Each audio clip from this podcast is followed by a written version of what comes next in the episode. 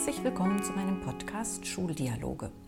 Die Schreie nach Reform unserer Schulen und nach einer grundsätzlichen Erneuerung unseres Bildungssystems werden immer lauter und in Zeiten des Homeschoolings offensichtlich. Es gibt zahlreiche Vorschläge, in welche Richtung sich Schulen entwickeln sollen, um unsere Kinder zukunftsfähig zu machen. Es erweckt manchmal den Anschein, als bewege sich da gar nichts, als ob in unseren Schulen nichts davon ankäme. Das stimmt so nicht. Ich kenne zahlreiche Schulen, die sich auf den Weg gemacht haben, die innovative Konzepte ausprobieren und Neues wagen. Ich klopfe an bei den Menschen, die diese Schulen leiten. Ich will wissen, wie sie das geschafft haben, wie sie dahin gekommen sind, wie ihr Alltag aussieht und vieles mehr. Mein Name ist Daniela Schöne-Fechtner. Vergangenen Freitag habe ich Pantelis Pavlakidis und Ulrike Senf der Quinoa-Schule getroffen. Die Quinoa-Schule ist eine ganz besondere Privatschule in Berlin-Wedding mit ca. 170 Schüler und Schülerinnen, verteilt auf vier Jahrgänge. Was diese Schule zu einer ganz besonderen macht, ist weniger das Unterrichtskonzept, sondern vielmehr die Haltung, mit der dort den Schülerinnen begegnet wird die zu 80 Prozent nicht deutscher Herkunft sind und zu 75 Prozent aus Familien kommen, die Transferleistungen beziehen. Uns geht es darum, im Kiez Bildungschancen zu schaffen, so Ulrike Senf im Interview. Dass ihnen das gelingt, zeigen die hohen Abschlussquoten, die über 90 Prozent liegen, in diesem Jahr sogar bei 100 Prozent. Wir sprechen in dem Interview über Arbeit in multiprofessionellen Teams, über Anschlussbegleitung, über Wirkungsmessung über den Education Technology Coach, der die Lehrkräfte im Bereich der digitalen Medien unterstützt und zuletzt über das Verhaltensmanagement an der Quinoa-Schule. Ich habe mich sehr gefreut, mit Ulrike Senf und Pantelis Pavlakidis gemeinsam sprechen zu dürfen. Gleichzeitig hat das aber auch meine Aufnahmetechnik herausgefordert. Ich würde sagen, das Interview ist akustisch sehr lebendig. Wir sitzen am offenen Fenster zum begrünten Hinterhof. Im Hintergrund rauschen die Bäume, die Vögel zwitschern. Es geht auch mal die Tür auf. Der Schmuck von Ulrike Senf klappert. Es wird ein Wasserglas eingeschenkt, auf den Tisch geklopft. Ich finde aber, das tut dem Gesprochenen keinen Abbruch. Ich wünsche viel Freude beim Zuhören. Ich fange mal gleich an mit ein Zitat aus dem ZDF-Heute-Journal vom 3. Juli 2019. Da heißt es, da werden Sie als Quinoa-Schule vorgestellt als Deutschlands ungewöhnlichste Privatschule. Wollen Sie mir das ja. erläutern? Sehen Sie das auch so? Fragen wir mal so. Sehen Sie das auch so? Sind Sie die ungewöhnlichste Also wir sind auf jeden Fall sind wir eine ungewöhnliche Privatschule. Ob die ungewöhnlichste, ja, vielleicht in den Top 3 könnte man sagen, sicherlich vertreten. Ich glaube, das kann man bei uns auf jeden Fall sagen, weil wir erstmal bei, bei Privatschule, da denkt man an Elite, elitäre ähm, Elternhäuser und Schülerinnen sozusagen, die vor allem finanziell sehr gut aufgestellt sind. Ähm, was bei uns äh, überhaupt nicht der Fall ist. Das ist nicht unsere Zielgruppe. Unsere Zielgruppe sind die Kinder und Jugendlichen, die hier im Wedding und in den umliegenden Kiezen und Stadtteilen groß werden, aufwachsen und die eher zu sowas ähm, zählen, was man ganz gerne als sozialer Brennpunkt betitelt. Also ähm, ja, Familien, die nicht das Geld haben, um sich eigentlich eine Privatschule zu leisten. Ähm, und ich glaube, in dem mit dem Blick sind wir wahrscheinlich wirklich die ungewöhnlichste Privatschule, weil Geld oder finanzielle Voraussetzungen, finanzielle Hintergründe keine Aufnahmevoraussetzungen bei uns sind, überhaupt nicht. Wie finden Sie denn die Schüler und Schülerinnen, die zu Ihnen kommen? Kommen die Schüler von alleine auf Sie zu oder machen Sie aktiv Werbung in den Grundschulen? Sowohl als auch mhm. tatsächlich. Also ähm, zu Beginn war das ähm, war das eine ganz große Aufgabe, Werbung zu machen, praktisch in den Grundschulen, aber nicht nur in den Grundschulen, sondern dort, wo sich unsere Elternschaft sozusagen auffällt, in den verschiedenen Einrichtungen, die es im Kiez gibt. Ähm, da hatten wir eine Kollegin, die, die selber an verschiedenen Schulen hier im Wedding ähm, zur Schule gegangen war und die sozusagen die Sprache des Kiezes sprach und die ganz ähm, viel Werbung dafür gemacht hat. Mittlerweile sind es auch viele Geschwisterkinder, Cousins, Cousinen, Empfehlungen sozusagen von den bestehenden Schülerinnen, aber wir stellen uns auch immer wieder vor auf den verschiedenen Oberschulbasaren und was es hier alles gibt im Kiez ähm, und machen da schon auch dann nochmal Werbung. Ähm, aber die allermeisten kommen von selbst auf uns zu, würde ich sagen. Ist sehr viel ähm, tatsächlich so äh, Mund-zu-Mund-Propaganda auch, also dass das weitergetragen wird ähm, was ist das eigentlich für eine Schule, was machen die, ähm, auch eben Eltern, die sehr gute Erfahrungen gemacht haben, erzählen das natürlich weiter, auch in ihrer Community. Ähm, das ist so ein Strang. Und der andere Strang ist wirklich, dass ähm, die Grundschulen, dass wir immer stärker auch sozusagen bei den Grundschulen präsent sind ähm, dass Lehrkräfte oder auch Schulleitungen zu uns kommen zu den Informationstagen und sagen, das ist spannend, ähm, das ist eine gute Alternative für einige unserer Schüler, die wir uns zum Beispiel nicht so gut vorstellen können auf den großen äh, Sekundarschulen hier, die nochmal einen ganz anderen Blick brauchen, die nochmal andere Perspektiven brauchen. Ähm, und wir sind ähm, quasi sehr aktiv auch in dem ganzen Thema Vernetzung hier im Kiez. Ähm, sind da auch im, das nennt sich sogenanntes Quartiersmanagement auch, was sozusagen vom Bezirk aus initiiert ist. Ähm, wo wir eben auch ähm, mit den einzelnen Playern zusammenarbeiten, ähm, sei es ähm, sozusagen so betreutes Wohnen einrichten, Einrichtungen, da kommen auch Kinder her ähm, oder eben auch Hilfsorganisationen für eben Familien in schwierigen Lagen. Ähm, da arbeiten sozusagen alle Player äh, äh, ja zusammen in diesem Quartiersmanagement und auch darüber sozusagen äh, kommen dann auch immer wieder ähm, Schülerinnen und Schüler ähm, zu uns und wir vernetzen uns da eben auch, auch immer stärker, um gemeinsam zu arbeiten. Also uns geht es da wirklich darum, ähm, gemeinsam hier im Kiez ähm, Bildungschancen zu schaffen. Also wenn ich Sie richtig verstehe, ähm, wirken Sie durch eine hohe Präsenz, durch eine Nähe zu der Elternschaft, ähm, durch Mund-zu-Mund-Propaganda. Das heißt, Sie haben sich einen guten Ruf erarbeitet. Durch was genau? Durch die kleine, durch das, durch das kleine Feine. Sie sind 150, 170 Schüler, Schülerinnen in, äh, in sieben, auf sieben Klassen verteilt. Das ist sehr wenig. Ist mhm. das der Pluspunkt? Auf jeden Fall ist das ein großer Pluspunkt, dass viele das Kleine eben schätzen und ähm, das so wenig wie möglich anonyme, sage ich mal, was wir einfach auch natürlich gewährleisten können, dadurch, dass wir so wenige sind und nicht mit 1000 Schülern oder mehr hier ähm, jeden Tag zu tun haben. Da muss man auch sagen, dieses, äh, dieses Wort Privatschule lockt natürlich ein Stück weit. Also klingt irgendwie gut, klingt, äh, erweckt Hoffnung in den Familien auch. Hoffnung auf was? Hoffnung auf eine gute schulische Laufbahn für die Kinder und Jugendlichen und auf einen Schulabschluss auch. Und das ist natürlich auch was, wir haben super Abschlusszahlen jedes Jahr.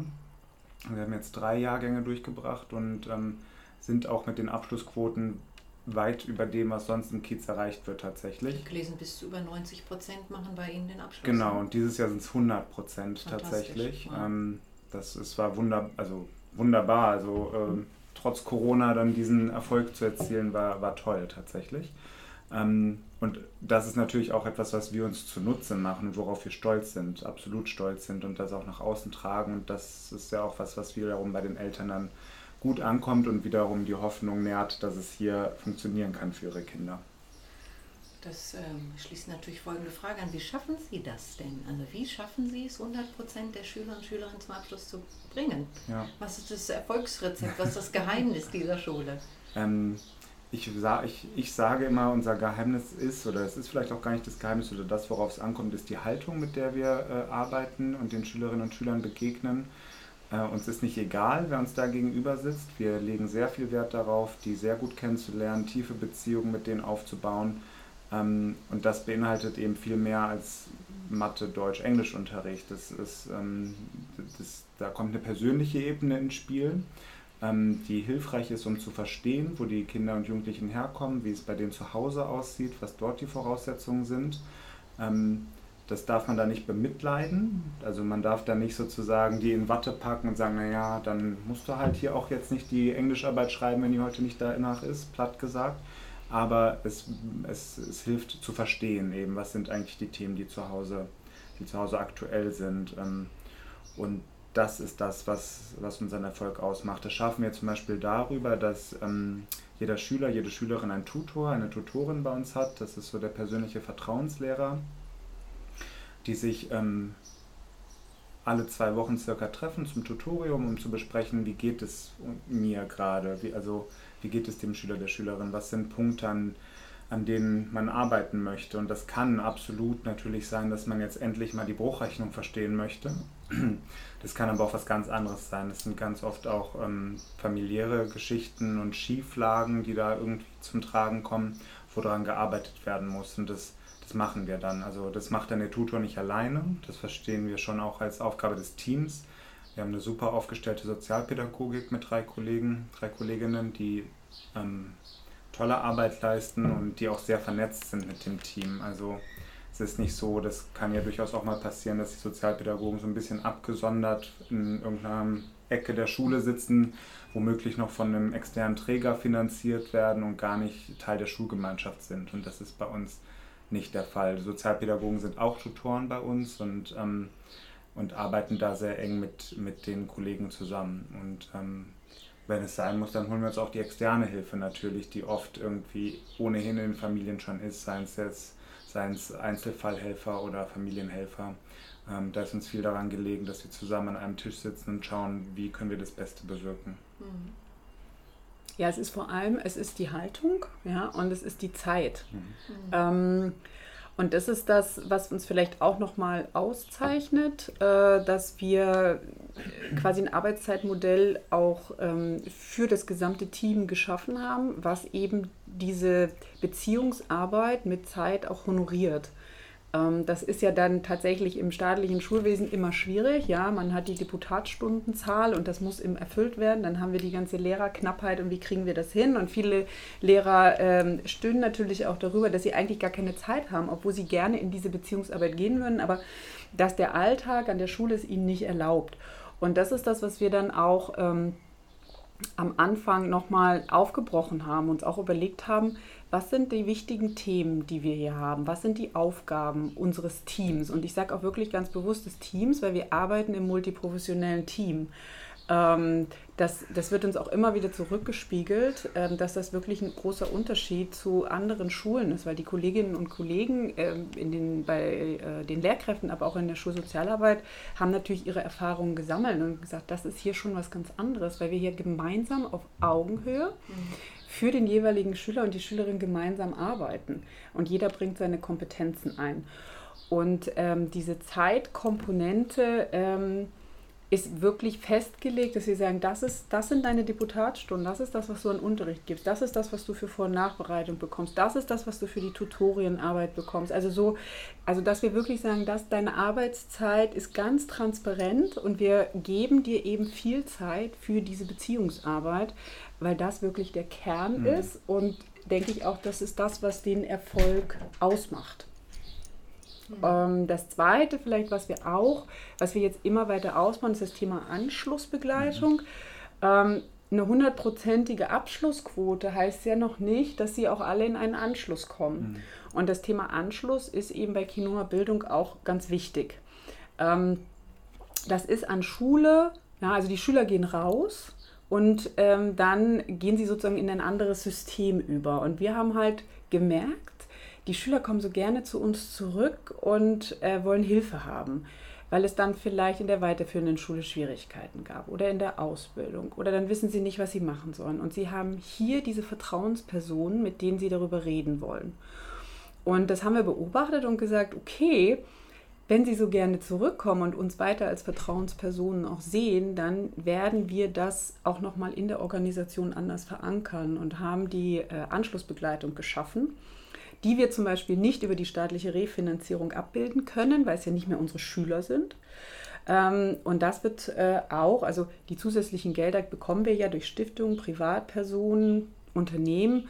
Und eben die Anschlussbegleitung ist so ein Projekt, was eben auch durch eine Berliner Stiftung äh, getragen wird über mehrere Jahre, sodass wir da auch nachhaltig dran arbeiten können. Und ähm, das ist eben wirklich wichtig, ja. Und das ist auch das, was wir jetzt wieder gemerkt haben, als unser diesjähriger, äh, als unsere diesjährigen Absolventen rausgegangen sind, wie dankbar auch die Eltern sind, ja, dass wir sie nicht loslassen, ja, dass wir doch, dass wir immer sagen, wir helfen ihnen weiter. Und gerade ist es eine ganz schwierige Zeit ähm, gerade weil es so viele Unsicherheiten gibt. Ja, viele Ausbildungsverträge werden mhm. nicht geschlossen. Die weiterführenden Schulen sind total überlaufen, weil, wie gesagt, die Ausbildungsverträge nicht geschlossen werden. Also versuchen alle in die weiterführenden Schulen zu kommen. In die sogenannten Oberstufenzentren hier in Berlin. Und es ist ganz, ganz schwierig. Und ähm, gerade jetzt ist es eben wichtig und für unsere Schülerinnen und Schüler so essentiell, dass sie wissen, hier ist ihr Ankerpunkt. Ja? Und wir sind da für sie und helfen ihnen dann auch immer wieder bei den Ausbildungsbetrieben auch nachzufragen, zu gucken, zu suchen, wo gibt es jetzt Möglichkeiten, wo gibt es Optionen. Ähm, und das wird jetzt im August, September, mhm. Oktober wird das nochmal ein ganz großer, denke ich, Arbeitsaufwand auch, auch, auch werden. Ähm, und das können unsere Eltern gar nicht leisten. Ja, die Schüler sind auch natürlich total überfordert mit dieser Situation und mit dieser Komplexität auch. Was sollen sie jetzt eigentlich machen? Ähm, und, und dafür haben wir jetzt diese Anschlussbegleitung auch auf gute Füße gestellt und sind natürlich da auch der Stiftung sehr dankbar, dass wir das ähm, jetzt auch so und gerade jetzt auch so geschaffen haben, dass, dass es jetzt wirklich zieht und wirkt auch. Mhm. Ähm, und ich glaube, das ist auch nochmal ein weiterer wichtiger Punkt, dass wir sie nicht loslassen nach dem Abschluss, dass wir sie weiter begleiten. Ja, ich hatte gelesen, kein Abschluss ohne Anschluss. Mhm. Ich finde das sehr beeindruckend, das System, was Sie da implementiert haben, das Mentorensystem nach der Schule noch dafür zu sorgen, dass, sie, dass die Kinder nicht alleine gelassen werden, weil das ist ein ganz, ganz schwieriger Weg des mhm. Bewerbens, sich Vorstellens, den Telefonhörer in die Hand nehmen, mhm. dahin zu gehen, was ziehe ich an und ähm, wie ist der Weg und bin ich da pünktlich und so weiter. Das sind ja mhm. ganz, ganz viele Fragen. Es gibt vielleicht noch eine andere Sache, ja. die auch äh, in Schule noch nicht so verankert ist. Das ist das ganze Thema der Wirkungsmessung. Mhm. Ähm, weil das, was wir machen, das gucken wir uns auch an im Sinne von, schaffen wir denn unsere Wirkungsziele? Also wir haben ja ein Ziel, keinen Abschluss ohne Anschluss. Es gibt, ne, also wir wollen mehr ähm, Chancengerechtigkeit in der Bildung schaffen. Und ähm, kriegen wir das denn auch hin mit dem, was wir hier tun? Ähm, und dafür haben wir die Wirkungsmessung von Anfang an mit begleitet. Also die ist institutionalisiert bei uns, auch durch eine, durch eine Kollegin, die da ganz engagiert dran arbeitet. Wir stellen einen Wirk Wirkungsbericht auf. Ähm, wir gucken uns das sehr intensiv an. Wir, wir setzen uns damit auch sehr kritisch immer wieder jedes Jahr auch auseinander, um auch, ähm, um uns da immer wieder auch zu hinterfragen, auch zu reflektieren. Ähm, für die Schülerinnen und Schüler machen wir sozusagen das Richtige. Ich glaube, das ist auch ähm, in anderen Bildungssystemen ist das ja ähm, gang und gäbe, dass man das auch macht. Das ist, glaube ich, in Deutschland noch nicht so ähm, präsent und auch an Schulen nicht so verankert, aber das war auch so ein Gedanke bei Kinoer Bildung, ähm, dass wir das wirklich von Anfang an mitdenken und machen. Mhm. Und wenn Sie auf diese Wirkungsberichte nochmal zurückblicken, was waren da so die, die Schnittstellen, die, die, die Wendepunkte, die Sie haben gehen müssen oder gehen dürfen? Ich glaube, die Anschlussbegleitung ja, okay. ist zum Beispiel ein Punkt davon, weil Sie hatten vorhin das Wort Mentoren gesagt. Das mhm. war die ursprüngliche Idee dass diese Tutoren, die wir haben, irgendwann von ehrenamtlichen Mentoren äh, abgelöst werden sozusagen. Aber dann haben wir auch festgestellt, okay, das sind dann wieder externe Personen, die zwar unsere Schule natürlich kennen, die auch irgendwie von uns geschult werden, die aber nicht diesen Alltag mit den Schülerinnen und Schülern hier erlebt haben und die somit auch nicht diesen Vertrauensvorschuss sozusagen genießen. Und dann haben wir festgestellt, okay, nein, wir haben jetzt die eine Kollegin, bei uns ähm, heißt das Fach Zukunft, das heißt an anderen Schulen Wirtschaft, dabei Technik. Ähm, als die anfing, fing das dann praktisch an, dass viele Schüler zu ihr zurückkamen, weil sie war die Person, die sie vor allem in der 9 und 10 begleitet hat, die irgendwie wusste, welche guten Praktika gab es, welche nicht so guten Praktika gab es, ähm, was sind Stärken, was sind Interessen, was sind Entwicklungsfelder von den Schülern, ähm, sodass wir dann gesehen haben, dieses Mentorenprogramm wird gar nicht so richtig so angenommen, wie wir uns das gedacht hätten, sondern wir haben diese eine Kollegin, die vor allem kontaktiert wird. Ähm, also stellen wir es um sozusagen, entwickeln ein neues Konzept, finden jemanden, der das finanziert. Okay. So, das war in der letzten Vergangenheit, würde ich mhm. sagen, ein, großes, ein großer Punkt, der dadurch geändert wurde. Das heißt, es liegt zentral in der Hand einer Kollegin, diese ja, Anschlussbegleitung. Genau, in, okay. also genau, in, natürlich in Absprache mit uns in der Schulleitung und ähm, mit Frau Senf in der Geschäftsführung auch. Ähm, aber genau, die führt das dann durch sozusagen. Genau, da gibt es Schülerbefragungen, Interviews, ähm, Befragungen der Lehrerinnen und Lehrer, ähm, natürlich Auswertung von Daten, also Prüfungsergebnisse, Anwesenheitsstatistiken und all sowas. Also es ist wirklich ein Potpourri mhm. an, an Dingen, die man sich da anschaut. Mhm. Sie haben vorhin gesprochen, als ich gefragt hatte nach dem Geheimnis der Schule. Es hat ganz viel mit Haltung der Lehrkräfte mhm. zu tun. Wie finden Sie die Lehrkräfte, die zu Ihnen passen? Das ist eine Privatschule, das wägt man immer so ein bisschen ab nach dem Referendariat, wo gehe ich hin? Wer kommt zu Ihnen und wie finden Sie die Lehrkräfte? Es kommen ganz unterschiedliche Menschen zu uns. Ähm, wir haben Quereinsteigerinnen, wir haben Teach First Deutschland Fellows, wir haben Menschen mit zweitem Staatsexamen, wirklich ganz unterschiedlich. Äh, und wir haben ein sehr langes Aufnahmeverfahren entwickelt, das wirklich über mehrere Stufen geht. Das fängt meistens an mit einem Telefongespräch mit Frau Senf. Dann gibt es ein persönliches Kennenlernen hier vor Ort mit uns in der Schulleitung. Dann gibt es eine Hospitationsstunde im Unterricht. Dann hält man selber eine Stunde und dann entscheiden wir uns gegenseitig, ähm, ob das passt oder nicht. Und das machen wir, weil wir können viel erzählen. Wir können viel erzählen, wie toll es bei uns ist ähm, weil es das einfach ist. Aber es gibt natürlich schwierige Momente und jeden Tag auch mal einen Moment, wo man sich denkt, oh Gott, das ist mir gerade zu viel. Das ist in Schule einfach so. Ähm, und es gibt sehr impulsive Schülerinnen und Schüler und das muss man wollen, mit, mit solchen starken Emotionen auch zu arbeiten sozusagen. Und das lernt man am besten kennen, glaube ich, wenn man selber mal in einer Stunde dabei ist und sie selber auch mal hält dass das irgendwie eine besondere Situation und nicht genau der Alltag ist, ist klar, aber es ist irgendwie mehr als, ich habe mir die Webseite mal angeguckt und ich habe mein Studium im Hintergrund und deswegen bewerbe ich mich da jetzt. Ähm, und damit haben wir sehr, sehr gute Erfahrungen gemacht und auch Erfahrungen, die nicht so gut waren, wenn wir von diesem Weg mal hm. abweichen mussten aus verschiedenen Gründen. Hm. Das würde ich sagen. Ähm, ja, und ich glaube gerade so diese Mischung ja, ja, der Kolleginnen und Kollegen macht es auch wirklich aus. Und die, ähm, dass wir präsent sind in den, in den Medien, in der Presse, ähm, äh, Preise gewinnen, ähm, das hilft natürlich auch, äh, dass Menschen, die gerne unterrichten möchten, ähm, uns auch finden. Ja, also ich glaube, wir werden oft eben auch gefunden von Personen, die ähm, ja, was, was bewirken wollen. Ja, die suchen sich die Schule schon sehr direkt aus. Wie sieht denn die Unterrichtskultur bei Ihnen aus? Also die Haltung ist das eine, die Ansprache, der Respekt und das Miteinander. Haben, haben Sie da ein besonderes Konzept, nach dem Sie folgen, im kooperativen Lernen oder ich würde tatsächlich sagen, im Unterricht ist es recht klassisch, was wir okay. machen, tatsächlich. Und ähm, der Fokus, das haben wir jetzt auch noch mal im Gespräch mit den Kolleginnen in den letzten Wochen vor den Ferien festgestellt, ist in 7 und 8 ist der Fokus eigentlich diese, diese bunte Mischung an Kindern und Jugendlichen, die da irgendwie mit 12, 13 aufeinander trifft, zu einer Gruppe zu formen. Mhm. Und da kann man auch mal eine Stunde Englisch für sein lassen und lieber mal einen Klassenrat einschieben, wenn das gerade nötig ist. Oder ähm, einen gemeinsamen Ausflug machen, der Spaß bringt, der äh, die Gemeinschaft zusammenbringt. Ähm, also das ist etwas, da bin ich sehr überzeugt davon, dass wir in 7 und 8 die Gruppe formen. Und dann natürlich auch zum Teil, wenn wir mal eine Englischstunde weglassen, Lernzeit in Anführungsstrichen verloren haben, die aber nicht verloren ist, weil wir sind dann in 9 und 10 an dem Punkt, dass wir als Gruppe funktionieren und gemeinsam dieses Ziel des Abschlusses verfolgen können und sehr konzentriert auch darauf hinarbeiten können dann tatsächlich. Dann passiert es auch, dass, ähm, dass wir in 9 und 10 dann in den äh, Hauptfächern in leistungsdifferenzierte Kurse gehen, die aber durchlässig sind zu jedem Halbjahr auch, sodass man da auch nochmal ähm, gezielter mit der Gruppe arbeiten kann, die man vor sich hat.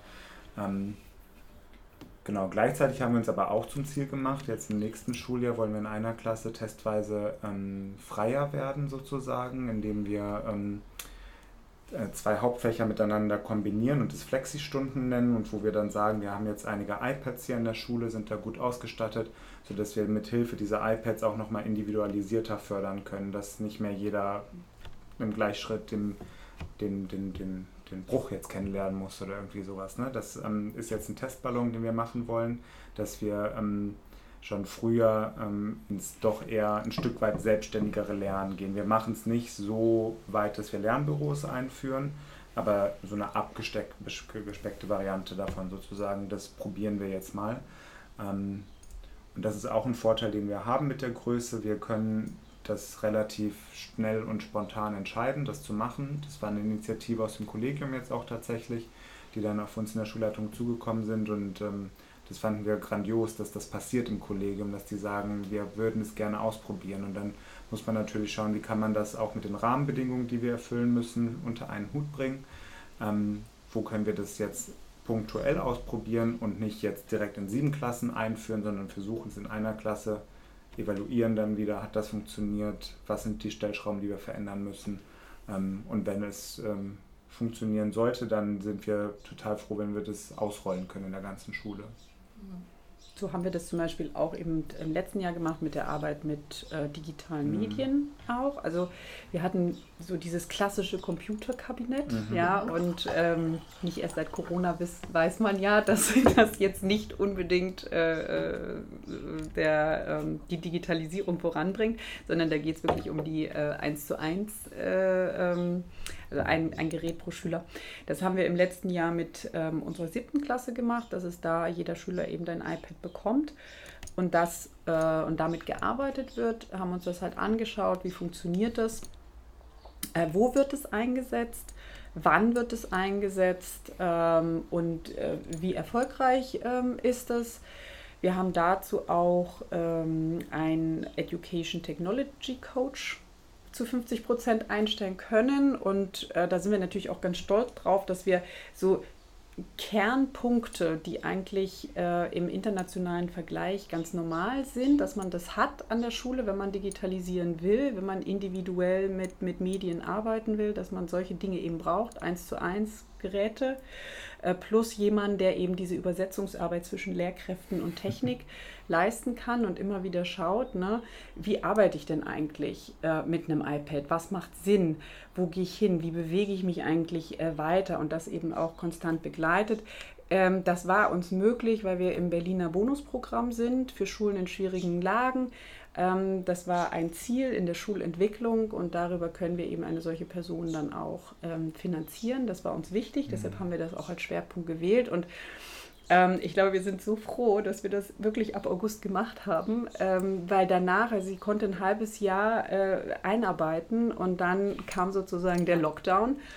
Und ähm, es war einfach, also wir hatten auch noch einen Experten dann da oder eine Expertin eben, ähm, die da ganz viel auch ähm, uns unterstützt hat. Ja, mhm. also wie arbeiten wir jetzt eigentlich weiter? Ja, also das war, ähm, ja, das war super und wir haben alle sehr viel dabei gelernt und nehmen jetzt wiederum diese Erkenntnisse ne, und gehen damit jetzt ins neue Schuljahr. Mhm. Genau, also das hat das total beschleunigt, diesen Lernprozess auch bei den Kolleginnen. Wie nutze ich diese digitalen, diese iPads jetzt hier auf einmal? Die Kollegen haben auch jeder eins bekommen. Das, ähm, das ist sinnvoll, damit man das halt auch nutzen kann im Alltag einfach. Und dann gab es einige, die waren da sehr schnell und haben das gemacht und schnell in den Unterricht integriert. Und manche waren eher zaghaft. Und eine dieser Kolleginnen, die eher zaghaft war, die saß jetzt im Lockdown. Ähm, wir haben ja ein Lehrerbüro sozusagen, die hat weiter hier gearbeitet und hat Erklärvideos gedreht für ihre Schülerinnen. Super. Die konnten wir dann online stellen und äh, das hat super funktioniert. Das war richtig toll. Also, ja. aber auch da nochmal, da haben wir auch geschaut, ähm, praktisch Mitte März wurden die Schulen ja geschlossen. Und dann haben wir diese Phase bis zu den Osterferien auch direkt nochmal evaluiert und uns selber gefragt, was hat jetzt eigentlich gut funktioniert und die Schülerin gefragt, was hat gut funktioniert und was könnten wir ändern und wie wollen wir es anders machen. Ähm, dann konnten wir das über die Osterferien äh, implementieren sozusagen und das nochmal verändern. Und wir sind jetzt am Ende wirklich froh, also nicht froh über, den, über die Schulschließung, das überhaupt ja. nicht, aber mit dem Ergebnis, wie wir dem begegnet sind, sind wir sehr froh. Und auch dann in Kombination Präsenzunterricht, Distanzunterricht, das hat super funktioniert, weil wir aber eben auch als Team das als Aufgabe gesehen haben und ähm, nicht jeder sein eigenes Süppchen gekocht hat. Und abgestimmt war, ne? Es war eben es war, es war ein genau. abgestimmtes, genau. es war ein abgestimmtes Vorgehen. Es hat nicht jeder Lehrer selber entschieden, ähm, wie, was mache ich jetzt irgendwie, sondern, und es gab halt immer ähm, diese eine Person, die man immer auch, die, die immer so als Experte auch mhm. da war, ne? was kann man denn jetzt nutzen oder wie kann ich das jetzt am besten machen? Und die Schüler hatten auch, die müß, mussten ja sozusagen auch von heute auf morgen ähm, nicht nur WhatsApps schreiben, sondern ähm, sie mussten plötzlich mit Tastaturen arbeiten. Und das ist ja doch immer eine Herausforderung auch. Ne? Ähm, oder wie mache ich denn so einen Rechner an und wie komme ich denn darauf und wie komme ich darauf? Und es gab eben eine Hotline, ja, wo die Schüler anrufen konnten. Und da ging tatsächlich auch jemand ans Telefon. Ähm, und äh, da war jemand da, der ihnen eben auch geholfen hat, ja. Oder wir waren eben auch vor Ort, äh, wenn der Laptop kaputt war. Also dazu muss man sagen, wir haben gespendete Laptops bekommen und konnten so äh, alle Schüler auch zu Hause ausstatten. Also wer nichts zu Hause hatte, dazu haben wir Abfragen gemacht, wer hat nichts zu Hause, wer braucht etwas, die kamen dann mit ihren Eltern und haben dann die Geräte abgeholt, haben alle Leihgeräte bekommen, sodass wirklich unsere Schüler technisch gesehen alle versorgt waren. Mhm. Ähm, einmal mit der Hardware, und natürlich dann versorgt waren, indem sie jemanden anrufen konnten, der ihnen dann geholfen hat, wenn es dann zu Hause gerade vielleicht nicht geklappt hat. Genau. Ähm, oder eben hierher kommen konnten und wir ihnen hier geholfen haben, dass sie eben ihre Aufgaben auch ähm, bearbeiten konnten. Oder eben von uns angerufen wurden. auch das. Wenn sie sich ein bisschen totgestellt haben, dann, ja, dann war der Tutor, die Klassenleitung, äh, war am Handy und hat dann nachgefragt, was ist denn los? Wir brauchen noch was von dir. Und ähm, damit konnten wir wirklich die aller, allermeisten Schülerinnen erreichen. Und dann gab es nochmal vereinzelt welche, die noch nicht mal WLAN zu Hause haben. Die konnten dann, die haben, die haben wir dann auch noch anderweitig versorgt. Also Was haben Sie mit denen gemacht, die kein WLAN Denen haben wir es tatsächlich, die konnten ihre Sachen ähm, ausdrucken. Ne, mhm. wir haben sie ausgedruckt, sie haben sie abgeholt oder die konnten dann auch hier vor Ort arbeiten. Sehr gut, ja. ja. ja. Genau. Ich will nochmal gerne den Begriff aufnehmen, Educational, Educational Technology Support. Coach. Coach. Ja, ja. Das ist dann eine Schnittstelle zwischen jemand, der äh, IT-Support macht und äh, Medienerziehung oder wie würden Sie das umschreiben? Ähm, also Medienerziehung, glaube ich, das machen wir alle irgendwie, ähm, mehr oder weniger, mhm. weil ja Medien doch eine sehr große Rolle spielen. Mhm. Nee, ist tatsächlich so diese, äh, die, die Schnittstelle zwischen IT-Support, also der ganzen technischen nachher und, äh, und den Lehrkräften. Also ähm, wie übertrage ich denn ähm, pädagogische Inhalte ähm, in eine digitale Form. Wie kann ich das machen? Mit welchen Apps kann ich arbeiten? Okay. Und sie ist aber gleichzeitig ja selber auch im Unterricht ja. und macht ihre Erfahrungen natürlich, ne? das ja auch wichtig ist. Ne? Ich kann mir was in meinem Kämmerlein überlegen, so und so machen wir das. Aber wenn ich es selber ausprobiere vor Ort, dann kenne ich die Stolperfallen nochmal viel besser. Mhm. So. Ist das was sehr Berliner spezifisches? Diese Stelle, diese Coaching? Nein, gar die, die ist, also diese Stelle gibt es, glaube ich, in Berlin gar nicht. Mhm. Äh, das ist, also ich habe mich sehr lange damit beschäftigt, äh, was sind denn so Rahmenbedingungen, die Schule schaffen muss, mhm. ja, damit Digitalisierung funktioniert. Und so haben wir uns in den letzten zwei, drei Jahren darauf mhm. hin bewegt. Also mhm. wir haben die Schule erstmal ähm, mit WLAN ausgestattet. Ähm, wir haben sozusagen die ganzen Voraussetzungen, die technischen Voraussetzungen geschaffen, überall die Router, die Verkabelung gemacht, sodass das WLAN ähm, läuft. Ähm, dann haben wir gesagt, ähm, wir brauchen jemanden, wir haben halt einen Werkstudenten, der für die IT zuständig ist, ähm, von, der, von der TU Berlin. Ähm, aber das ist eben nicht die Person, die Lehrkräften helfen kann, ne, pädagogische Inhalte zu überführen. Ja, mhm. oder wie, was mache ich denn digital im Unterricht? Und natürlich gibt es viel im Internet, man kann da lesen oder auch eben, ja, sich viel auch angucken, aber es ist was anderes, wenn da jemand ist, der auch mit den Lehrkräften eben arbeitet, ja, und auch sieht, mit welchen Voraussetzungen kommen denn die Schülerinnen und Schüler, ja, und was ist denn möglich, ja, wie kann ich denn eigentlich ähm, mit den Schülerinnen und Schülern arbeiten, weil viele sagen, es sind Digital Natives. Das ist eigentlich, also da muss ich ganz ehrlich sagen, es ist Quatsch, ja, weil die Kompetenz besteht mehr oder weniger darin, dass sie äh, auf ihren äh, Smartphones die äh, ja, den Daumen bewegen, die Filter über die Fotos legen und TikTok-Videos drehen oder zocken. Ähm, so, das, dann erschöpft sich dann nun aber auch die digitale Kompetenz. Und so wie Sie vor einer Tastatur sitzen, ähm, wird es ganz schwierig. Und wenn Sie ein Word-Dokument aufmachen und einen Lebenslauf schreiben müssen, das Ganze noch im PDF konvertieren mhm. und dann in einem Online-Bewerbungsportal hochladen müssen, das wird, ist nicht so einfach.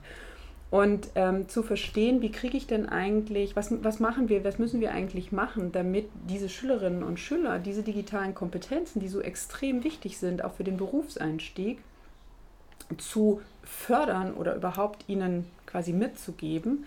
Ähm, dafür ist diese Position eben ähm, äh, geschaffen, ja. Und das ist auch nicht, es gibt, da gibt es nicht ein Fach ITG, ja, so wie es so im Berliner Rahmenlehrplan auch ist, sondern es muss in jedem Fach präsent sein. Und ähm, das schaffen wir eben dadurch, dass da äh, jemand sich auch wirklich mit 50 Prozent drum kümmern kann. Mhm.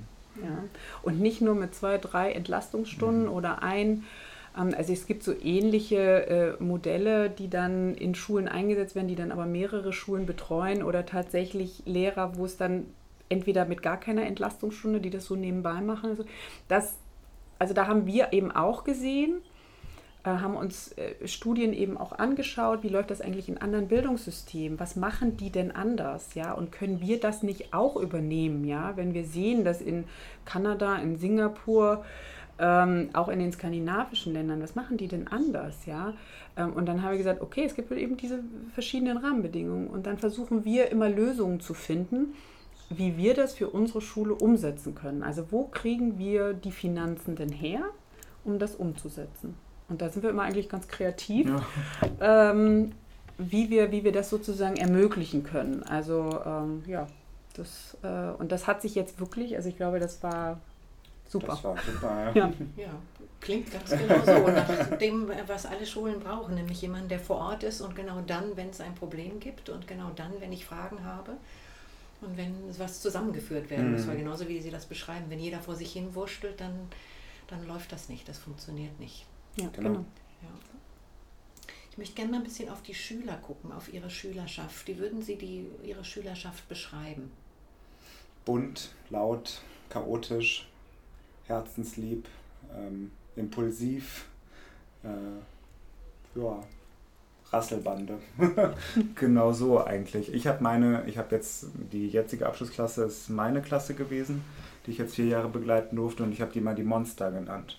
Aber ähm, im positivsten Sinne, so ein bisschen wie die Monster AG, dieser Film, die irgendwie ähm, schrecklich sein können, aber auch schrecklich herzlich und einfach herzensgut sind ähm, die, wenn sie ankommen, glaube ich, ähm, nur Chaos im Kopf haben, wo man mal so ein bisschen das Chaos lichten muss oder mal gucken muss, was ist denn, wer ist denn eigentlich der Mensch dahinter?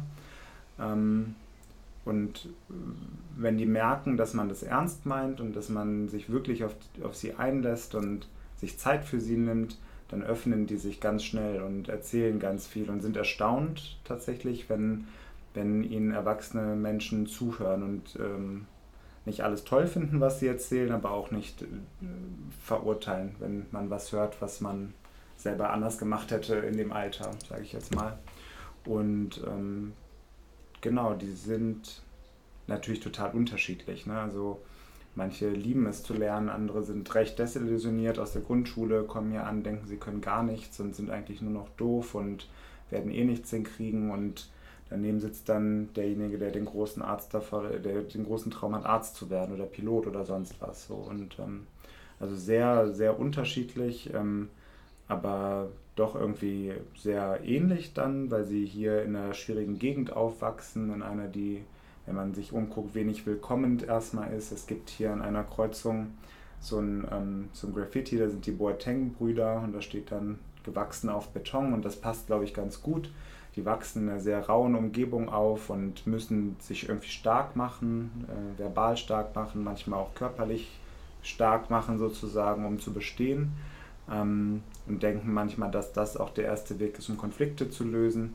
Und wenn man ihnen dann hier irgendwie zeigt, nee, wir können Konflikte auch anders besprechen und ähm, zielführender und für alle wahrscheinlich auch äh, befriedigender lösen, wenn wir uns zusammensetzen und miteinander sprechen und versuchen zu verstehen, was was will mir der andere eigentlich gerade sagen? Was ist eigentlich das Thema zwischen uns hier? Und ähm, das ähm, nehmen einige sehr schnell an und manche brauchen da ein bisschen länger für, aber ähm, wir lassen da nicht locker, setzen uns immer wieder an den Tisch mit denen, ähm, mit den Konfliktparteien, seien es jetzt andere Schülerinnen, seien es Lehrerinnen, sei es jemand aus der Sozialpädagogik und besprechen das. Was ist hier los? Schließen Vereinbarungen miteinander.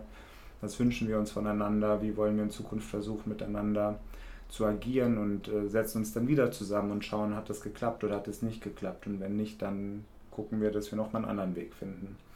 Ähm, genau, also das sind tolle Menschen, für die es sich lohnt, diese Arbeit zu machen, finde ich, wo man nicht sagen darf, die haben eh nichts drauf. Es, ähm, es ist anstrengend, auf jeden Fall, man muss das wollen, man muss sich da sehr bewusst für entscheiden.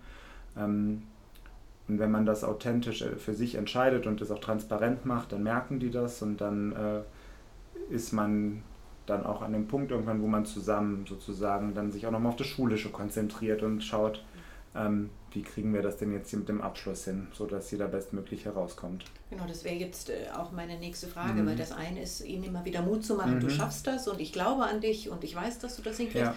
Aber das andere ist dann schon die Leistung, die der Schüler oder die Schülerin selber bringen muss. Ja. Wie schaffen sie das dann, diese Rasselbande wirklich äh, so weit zu bekommen, dass sie die Prüfung alle bestehen? Mhm. Ah, ich, ich finde das wirklich schwer zu beantworten, weil das würde ja heißen, man hat die Patentlösung dafür so ein mhm. bisschen. Ähm, ähm, also in meinem Fall, mir war, mir war schon klar, wir müssen ganz früh darauf schauen, dass das kommt, diese Prüfung sozusagen, dass da jeder Bescheid weiß und nicht überrascht ist erstmal, ach so, das gibt es jetzt hier und was bedeutet das eigentlich. Ähm, was wir uns auch zu, zu Nutze machen, ist sozusagen mittlerweile die Alumni reinzuholen, die hier schon durchgegangen sind. Ähm, und da den Erfahrungsschatz nochmal anzuzapfen, so, dass die nochmal erzählen, so was, was kommt eigentlich auf euch auch zu, wenn das hier vorbei ist? So, was sind Stolpersteine, was sind Chancen, die ihr habt? Was sind Chancen, die wir hier bieten in dieser Schule, dadurch, dass wir eben so klein sind und die genau kennenlernen? Ähm, und ich würde eigentlich auch behaupten, auch, auch der desillusionierteste Schüler wünscht sich einen Schulabschluss, sozusagen. Und wir sagen ihm, wir sagen ihm, du kannst das schaffen und sie können das auch schaffen. Und das ist dann auch vielleicht der Vorteil dieser Sekundarschule in Berlin. Es gibt, äh, wenn ich jetzt schnell überschlage, ich glaube sechs Schulabschlüsse, die man hier am Ende der zehn erwerben kann einfach. Das heißt, im Grunde ist da für jeden was dabei. Und wir versuchen natürlich für jeden das Beste zu schaffen. Aber wenn es für jemanden nicht auf den MSA hinausläuft, dann ist auch das wieder ähm, eine Sache, wo man immer wieder ins Gespräch geht und ähm, wiederum auch die Chancen, die ein niedrigerer Abschluss bringen kann, bieten kann, zu besprechen und, ähm, und auch nochmal zu sagen, das ist dann auch nicht das Ende der Fahnenstange hier. Ne? Selbst wenn es hier jetzt nicht der MSA wird, es gibt dann noch die Möglichkeit, den nächsten Schritt zu schaffen und deinen Abschluss zu verbessern sozusagen.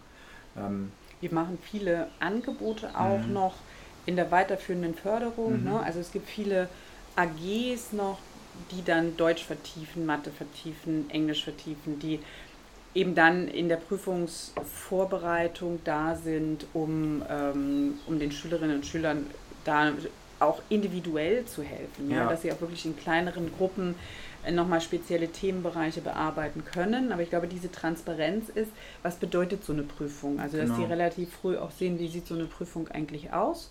Was braucht man dazu? Ähm, sie haben vorhin gefragt zum Thema Wirkungsmanagement. Ähm, ich glaube, da gibt es noch einen Punkt ähm, der auch aus dieser äh, Beobachtung herauskam, wenn man diese, sich die MSA-Prüfung und auch die BBR-Prüfungen anschaut, dann sind da zum Teil Fragen drin, die sprachlich so sind, dass unsere Schülerinnen und Schüler sie nicht verstehen. Ähm, und dann diese Fragen nicht beantworten, weil sie sagen, ich verstehe das gar nicht. Ich weiß gar nicht, also was es ist Linie einzeichnen heißt. So, ja, genau. So, ja. genau, zum Beispiel. So, zum Beispiel.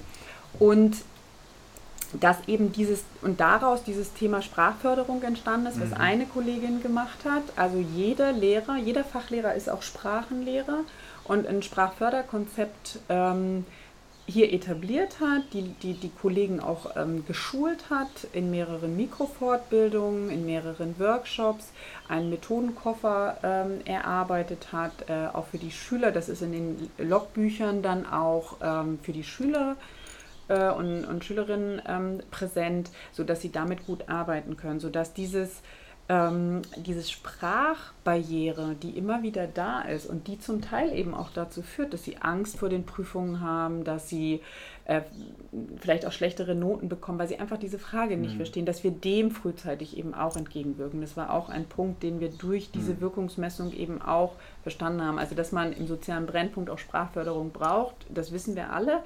Aber wo konkret muss das eigentlich ansetzen? Ja, und dass man eben so ein Programm eben nur mit, mit dem gesamten Kollegium hin, hinbekommt und eben nicht nur, das sind eben nicht nur die Deutschlehrer, die mhm. das machen, mhm. ja, sondern es müssen eben alle machen. Und das ist im naturwissenschaftlichen Unterricht genauso wie im mathematischen Unterricht, mhm. genauso wie im GW-Unterricht oder äh, politische Bildung und sonst irgendwas, mhm. ja. Mhm. Ähm, dass das eben sehr, dass das wichtig ist. Und ähm, da kommt es auch dann, und das da gucken wir dann auch immer wieder drauf. Ja, verstehen Sie das? Sie können hier immer wieder Rückfragen stellen und wenn wir unsere Schüler so befragen, dann kriegen sie immer wieder die Rückmeldung, ich kann meine Lehrer fragen, ich kriege Antworten, es wird mir geholfen, ich, ich habe auch keine Angst, dahin zu gehen und zu fragen.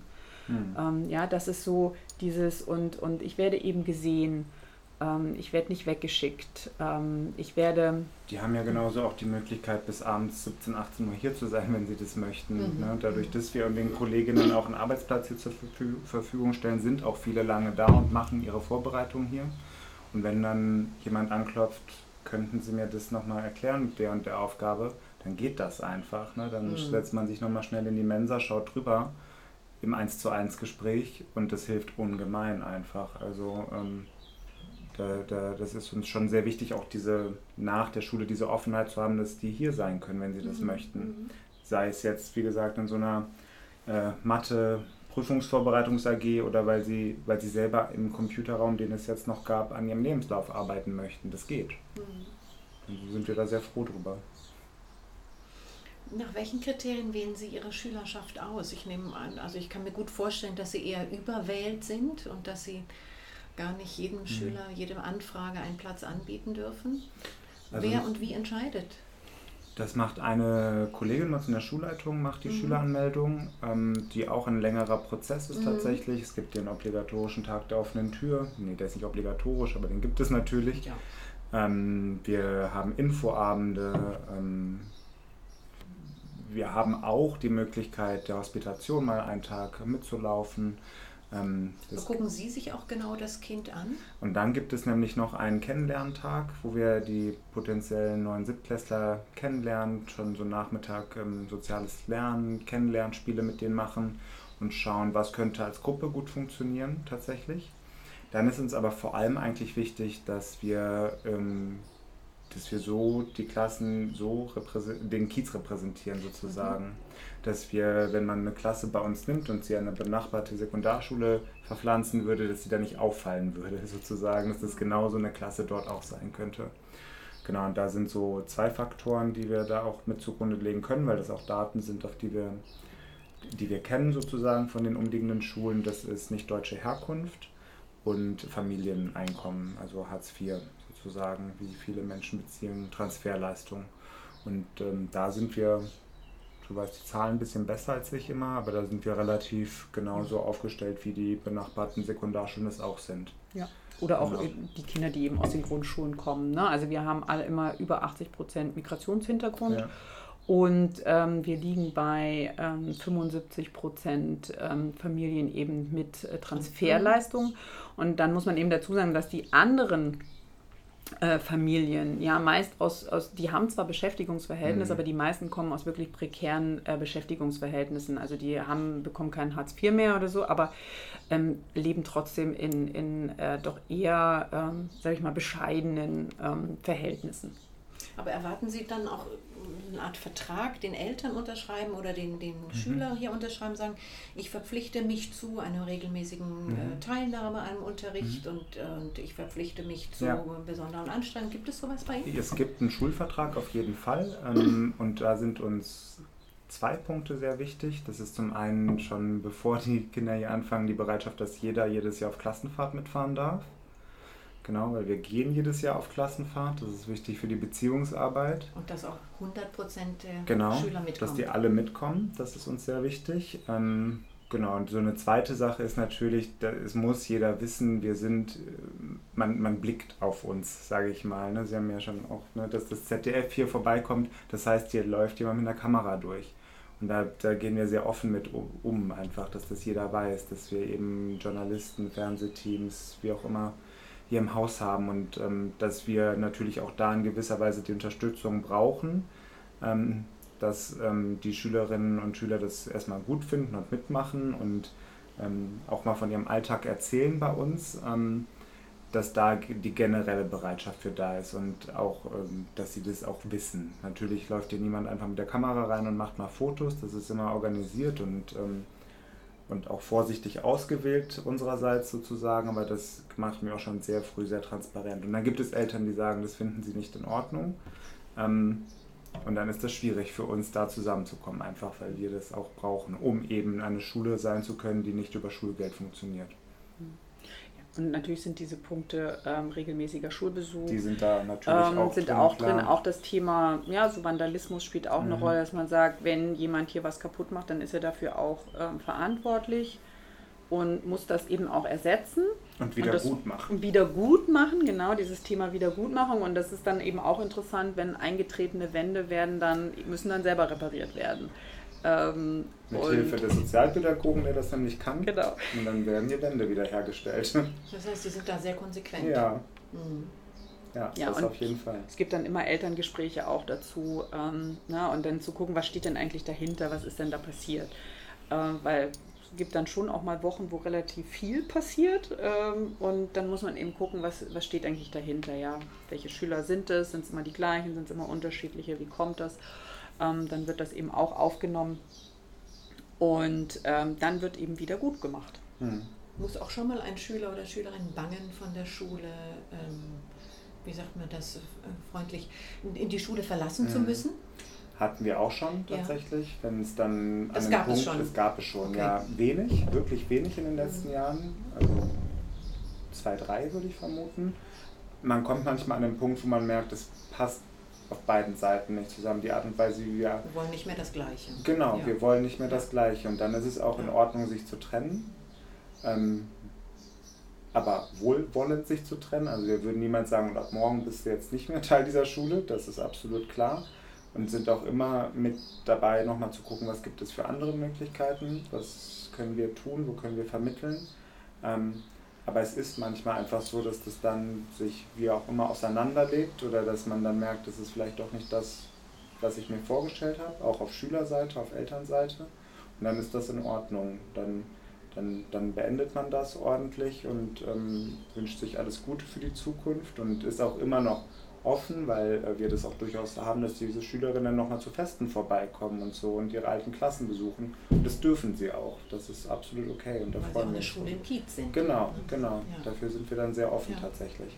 Wobei es auch da, also ein paar Einschränkungen gibt es, wenn es Gefahr für das Leben von Schülerinnen und Schülern ist und für Lehrkräfte, dann sind, können wir da auch sehr konsequent und sehr hart sein. Also mhm. alles, was Waffenbesitz, Drogenbesitz, mhm, genau. solche Sachen sind. Ja. Da wird nicht lange gefackelt, sondern das ziehen wir auch relativ schnell durch. Das haben wir bisher ein oder zweimal gemacht. Mhm. das ist dann auch, also das, das wird dann aber auch sehr präsent gemacht, sehr wirksam. sehr wirksam gemacht, damit auch klar ist, das ist eine Schule ohne Gewalt, ohne Waffen, ohne Drogen. Genau. Mhm. Vielleicht dieses, dieser Punkt der Konsequenz kam nochmal auf eben. Das ist tatsächlich wichtig, dass wir schon auch versuchen, uns ein gemeinsames Regelwerk hier zu geben. Das ist, ähm, wir nennen das Verhaltensmanagement. Mhm. Ähm, und äh, Fokus des Ganzen ist, dass wir uns aber auf ähm, Lob konzentrieren möchten, dass wir schauen möchten, was, was, was macht jeder Schüler, jede Schülerin gut, weil es gibt jeden Tag und jede Stunde etwas, was er oder sie gut macht. Und dass wir das in den Fokus setzen und nicht so sehr das Fehlverhalten. Das ist nicht immer leicht, muss ich ganz ehrlich sagen, also das auch durchzusetzen als Lehrkraft. Das weil, Positive zu finden? Genau, weil das auch viel mit, einer, äh, mit der eigenen Verfassung gerade zu tun hat. Bin ich gerade in der Lage, auch was Positives zu sehen oder bin ich gerade mehr auf dem Defizitorientierten, weil, weil es mir persönlich gerade nicht gut geht vielleicht? Also das ist auf jeden Fall wichtig. Ähm, und generell ist das etwas, was, glaube ich, nicht so präsent ist bei uns. Es ist, diese Lobkultur ist nicht das, wie die allermeisten von uns vor allem in der Schule auch aufgewachsen sind. Das ist immer eher ein, ja, das hast du nicht schlecht gemacht. Das ist ja dann eher, das ist das höchste Lob, das es eigentlich gibt, sozusagen. Ist schon ähm, ganz gut, aber. Ist schon ganz gut, denn man könnte aber noch ja. mal so, genau. Und ähm, genau, das ähm, und da haben wir ein gemeinsames Regelwerk, was wo wir schon gerne versuchen, dass das auch einheitlich von den Lehrkräften umgesetzt wird, was aber natürlich auch gar nicht eins zu eins geht, weil wir Menschen und keine Roboter sind, die man mhm. irgendwie pro programmieren kann. Ähm, aber das ist halt nicht, ähm, ja, nicht beim einen, bei einem geht das total in Ordnung. Also beim einen kann ich halt die ganze Stunde Kaugummi kauen und Blasen platzen lassen, beim anderen halt nicht. Jetzt mal als kleines Beispiel, dass wir da schon versuchen, an einem Strang zu ziehen. Und dann aber auch klar machen, wenn jemand sich ähm, gegen, gegen die Regeln und gar nicht der Regeln willen, sondern der Gemeinschaft willen sozusagen oder mit Blick auf die Gemeinschaft. Wenn er sich dagegen verhalten hat, dann muss das sehr, sehr genau thematisiert werden und da auch gesagt werden, das ist nicht in Ordnung. Aber diesem Schüler, dieser Schülerin muss immer wieder die Chance gegeben werden, in die Gemeinschaft zurückzukehren und zu sagen, und morgen ist der Tag anders. Und dann schaue ich dich nicht an mit, ah, das ist heute bestimmt schon wieder so, dass der gleich hier 13 Stifte durch die Gegend wirft, sondern heute wird das anders machen. Mhm. Ähm, das ist schon noch etwas, was uns sehr wichtig ist, einfach, dass wir da auch gemeinsam uns darauf verständigen, was ist uns hier eigentlich wichtig und das auch immer wieder auch in Absprache mit den Schülerinnen und der Schülerinnenvertretung nochmal besprechen und wenn sie sich was anders wünschen, dann und einen ordentlichen Vorschlag bringen, den wir dann zum Beispiel in der Schulkonferenz abstimmen können, dann machen wir das auch so, weil ähm, weil die schon auch ganz genau wissen, was tut ihnen gut und was tut ihnen nicht so gut. Ja, die fordern ja oft auch sehr konsequentes Verhalten von Genau. Lehrkräften ein, Genau, die Schüler. genau. So. Und dass wir eben ganz klar auch sagen, auch wenn es hier Konflikte im Nachmittagsbereich gibt, also Nachmittagsbereich will heißen an der Bushaltestelle, dann sagen wir nicht, naja, das war halt nach der Schule, kümmern wir uns nicht drum, sondern das ist auch ein Thema, wo wir uns an den Tisch setzen und sagen, das müssten wir erklären, weil morgen wollt ihr wieder äh, im Englischunterricht nebeneinander sitzen, wie soll das funktionieren? Mhm. Ähm, und dass wir dann auch sagen, dass da, sobald sie die Schule hier verlassen, sagen wir nicht, das geht uns nichts mehr an. So, sondern dass wir da trotzdem dranbleiben und das besprechen und aufnehmen. Wann beginnen in Berlin die Ferien? Gestern. Ah, Wir sind schon in den Ferien. ich bin so viel unterwegs in der, in Ja. der Republik, dass ich nicht den Überblick bekomme, Ja, genau. behalte. Vorgestern war der letzte Schultag, gestern erster Ferientag. Das heißt, okay, dann kann ich Ihnen nur schöne Ferien wünschen. Sie arbeiten sicherlich noch die nächsten Tage, um Genau, das so nächste bisschen. Schuljahr vorzubereiten. Genau. Ich danke Ihnen ganz, ganz herzlich für das Gespräch, Herr Pavla Kidis, Kidis genau. und Frau Senn. Vielen, vielen, Vielen Dank. Gerne. Dankeschön. Vielen Dank. Wer noch mehr über die Quinoa-Schule erfahren möchte, findet auf der Webseite der Schule zahlreiche Presseartikel, Interviews und Fernsehbeiträge. Ich mache gerne schon einmal Werbung für meine nächste Podcast-Folge, in der ich Caroline Dreyer von der Evangelischen Schule Berlin Zentrum zum Lernen in Zeiten der Schulschließung interviewe. Bis dahin bleibt gesund.